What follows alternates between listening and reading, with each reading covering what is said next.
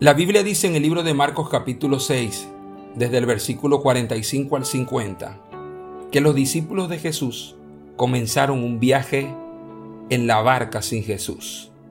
Y justo cuando estaban en medio del mar, después de haber remado con fatiga, en medio de la noche, con el viento en su contra, tenían mucho miedo. Dice la palabra que Jesús vino a ellos caminando sobre el mar pero ya su mente estaba muy cansada, su cuerpo estaba fatigado. Ellos pensaron que le ocurriría lo peor. Relacionaron a Jesús con un fantasma y comenzaron a gritar, se llenaron de miedo.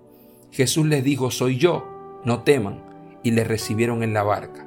Comparto contigo esta palabra porque muchas veces, cuando el escenario en nuestra vida alrededor se torna difícil, oscuro, tenebroso, y estamos fatigados después de tanto remar, nos sentimos solos y pensamos que nos puede ocurrir lo peor. Pero declaro en el nombre de Jesús sobre tu vida que no hay escenario tenebroso en el cual la luz de Jesús no pueda resplandecer. Yo declaro y profetizo sobre tu familia que en medio del escenario más oscuro Jesús se aparecerá a ti. Él arrancará el miedo de tu corazón y te demostrará que nunca te ha dejado solo. Aunque te has sentido con fatiga, yo profetizo que sentirás la presencia de Jesús cerca de ti y Él te dará valentía para seguir hacia adelante.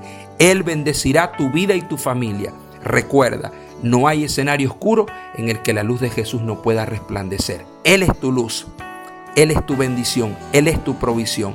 No tengas miedo, Él quiere venir a tu casa. Recíbelo con todo tu corazón en el nombre de Jesús. Dios te bendiga. Ánimo. Nos vemos en la meta.